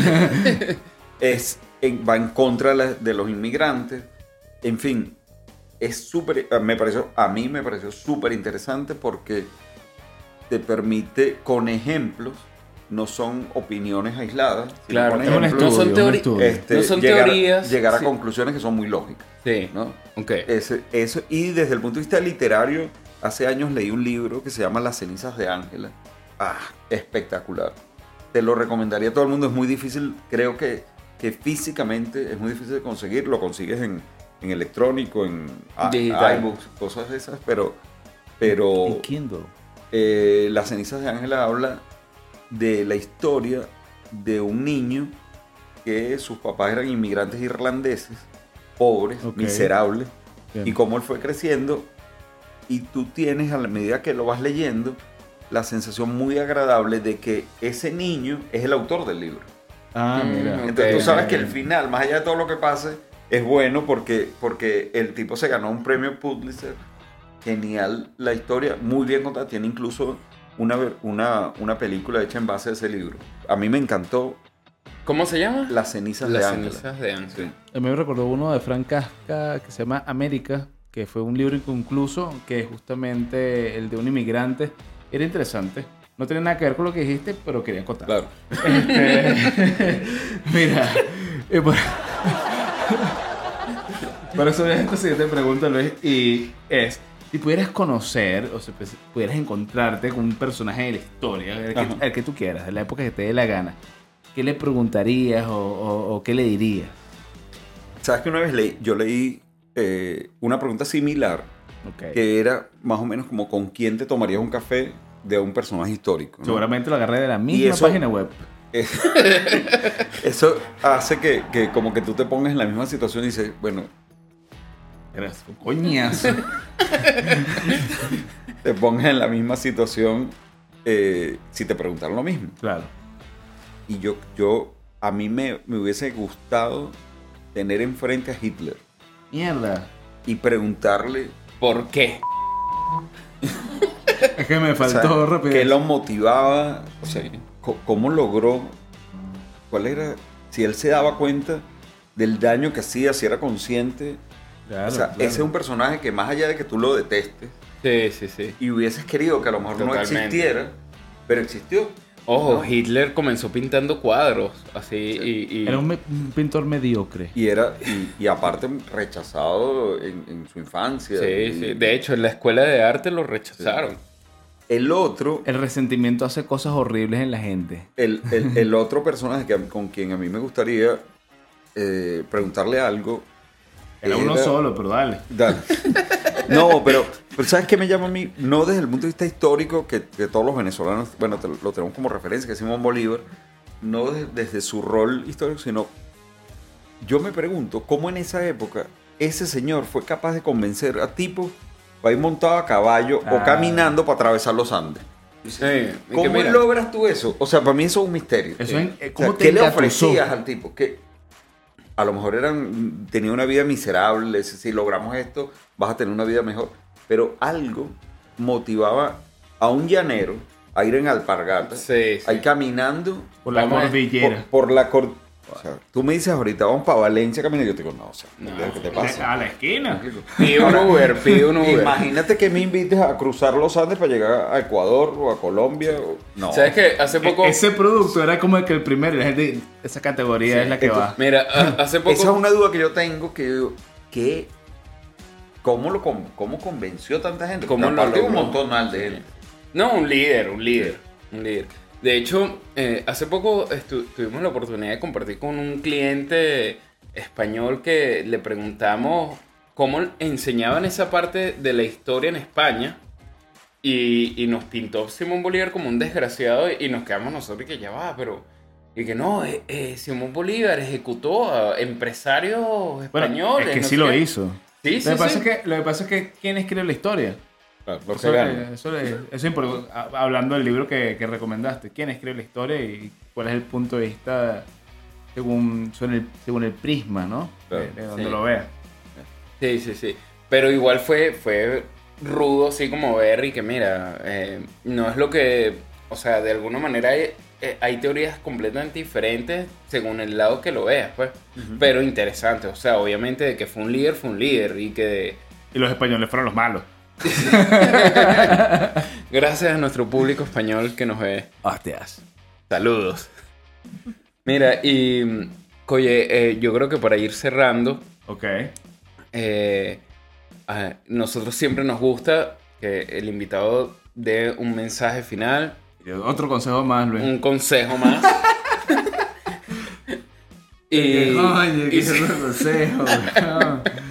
Y- y- y bueno, y nos deje... Puede ser unas palabras, tampoco Sí, la exacto, no tiene que ser consejos. Oh, nada que desgaste. No, no, no, pero el tema del consejo vale porque probablemente va alineado con lo que hemos hablado como denominador común en todo esto. Sí. Yo he insistido en que a mí no me gusta dar consejos y ustedes con su perseverancia Lo estamos logrando. Logran- varios consejos hoy. logran meter el tema a cada rato. Es que la verdad es que esto es un podcast motivacional. De autoayuda. De autoayuda.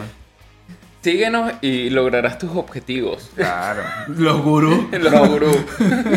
A ver, yo, primero, yo eh, he disfrutado muchísimo la conversación. Como dije al comienzo, hoy en día yo soy un fanático del podcast. Este, me preguntaste qué podcast podría recomendar, no lo dije, Ajá, pero no lo voy a verdad, es hacer. verdad. Lo digo para otro. Bonobo. Los Bonobo Podcast. Claro. Este, no, yo, yo diría que, que la gente tiene que simplemente establecerse un plan. No vale la pena que, que copien, no vale la pena que se orienten de una manera religiosa por lo que diga alguien, que pongan en duda todo lo que leen, Sí. pero que se establezca un plan y digan qué herramientas tengo a mano y qué me sirve para lograr lo que quiero. Si tú eres conformista, no tengo nada que decir, también es válido, pero Sí. si tienes objetivos en tu vida, lo lógico es que hagas un esfuerzo. Sí. ¿no? Y un plan, ese, y un ese plan. esfuerzo tiene que ser más o menos coherente para que no pierdas tiempo, Sí. porque si no, no te va a dar, no te va a dar resultados. Sí. Y a la larga tienes que ser paciente porque el crecimiento personal es la vida. O sea, tú, Totalmente. tú no creces, pero Claro. cuando uno habla de crecimiento personal, es la evolución de un ser humano desde que nació hasta que ya llega a la edad adulta y dice, bueno, logré algo. Por lo tanto, tienes que tener paciencia Sí. y ser constante. Yo creo que esas son las claves. Sin ánimo de ser un tipo que le diga a la gente lo que tiene que hacer, que no me gusta. A mí me funcionan algunas fórmulas, a otros les funcionarán otras. Pero yo creo que el tener un objetivo que a ti te llene Claro. es válido, es necesario, porque si no, vives una vida absolutamente vacía. Totalmente. Y no solo, no solo el objetivo. Yo creo que hay gente que, te- que sueña mucho y tiene, mira, yo quiero llegar a tal lado, pero no, no, no inicia, no tiene un plan. O no es realista. Eh, eh, hay que, como que, mira, sí, marca objetivos, pero actuando, ¿sabes? Pa- ponte pautas y inicia de, un- de una vez. Sea lo que sea, no necesariamente tiene que ser ser millonario o... o- Puedes hacer ejercicio. Exacto. Coño, hazlo. Simplemente comienza, comienza, da el- haz una zancadilla Mira, diaria. Te lo y pongo de al día siguiente haz dos. Just, just do it. No, y que eso de paso, un paso a cada vez es súper interesante porque esos pasos, cuando tú comparas, estás en un punto totalmente distinto al origen. Así hayas avanzado poco, pero te motiva. Claro, y claro. te es menos difícil seguir avanzando. Tienes que, tienes que atreverte a arrancar. Sí, sí, sí. El, el arranque es clave. Tú tienes que decir, bueno, ¿qué me está afectando a mí? ¿Qué actitud tengo que no me permite avanzar? Y la corriges, aunque sea impuesta. Y dices, bueno, no me siento tan bien Claro. no respondiéndole una grosería a mi jefe. Sí, ¿No? sí, sí. Pero un día dice, bueno, ok, me voy a poner en su lugar, voy a dar mi mejor esfuerzo. Y, y estoy seguro que tu jefe va a percibir eso. Y poco a poco empezarás a enderezar tu camino. Y, y si no es en una empresa determinada, será en otra. En otra. Pero parte de tu actitud personal. Totalmente, totalmente válido. Mira, y última pregunta. Ah, no, pero. ¿Quién, quién Ah. gana el mundial? ¿Quién gana el mundial No, Qatar o sea, no, 2000? o sea, no, ¿A quién, le. ¿A quién le vas? Me gustaría por Messi que ganara Argentina, pero creo que es un sentimiento muy general. Creo Yo que, creo que yo creo que- yo creo que un o- 70% del mundo quiere eso. Quiere que Sí, Messi gane el, el- No el sé, mundial. estoy, estoy suponiendo cosas que no me constan, pero yo me pongo en la piel, ponte tú, de un, de un holandés. Si no gana Holanda, que gane Messi. Que gane Messi, no, totalmente. claro, claro. Todas las Este, Creo que el nacionalidades. tipo más Es humilde. con calidad, de mayor calidad humana que yo he visto en el plano deportivo. Centradísimo, humilde. Totalmente. Yo creo que él ni se da cuenta de lo que la el impacto que tiene a nivel mundial. No, Ese que tipo va a cualquier barrio, en cualquier país del mundo, en Afganistán, y saben quién es, y no puede caminar solo. Sí. Y sin embargo el tipo no se, no, no- No, eso no le, no se crece, le toca ¿no? el cerebro. Y, y- y lo que hablamos, de alguna manera, eh, Messi está consciente de, de lo que mueve, tiene una presión Sí. que todo el planeta está esperando. Todo el planeta está esperando que, a ver su actuación. Pues. Sí. Tiene una presión eh, intensa y aún así, bueno. eh, Es un tipo normal. es un tipo relativamente normal. normal. Relativamente Claro, normal. hay equipos. O sea, Tú ves el equipo de Holanda, el equipo de España, el equipo de Francia, Francia, sí. el equipo de Brasil, el equipo de, de Argentina. Tú dices, ¿quién gana? España. ¿Quién gana? el que cometa los menores errores. Correcto. El que tenga más físico. Pero mira, para cerrar, porque nos estamos alargando, y Luis dijo que él no aconsejaría a nadie, pero si puedes dar un consejo a alguien, que nos vean a nosotros, ¿ok? Este, nosotros estamos en YouTube, eh, en Spotify, en Amazon Music y en Apple Music también, Apple, Apple Podcast. Así que Sí. si nos quieren escribir y desean que, que Félix venga, por favor escríbanos. Porque necesitamos la, la versión B Sí, el lado B del- de, la historia. ¿no? Sí. Necesitamos la, la- la- la otra cara de la moneda. Y si quieres interactuar más con nosotros, mira, en Instagram. En Instagram siempre colocamos ahí mensajes y hacemos preguntas. Y, y- Ah, Ahí nos lanzamos una influencers.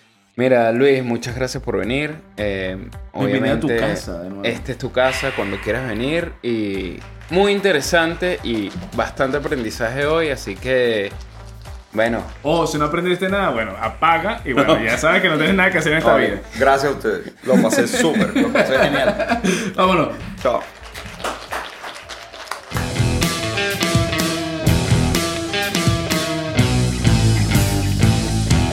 Los Bonobo Podcast.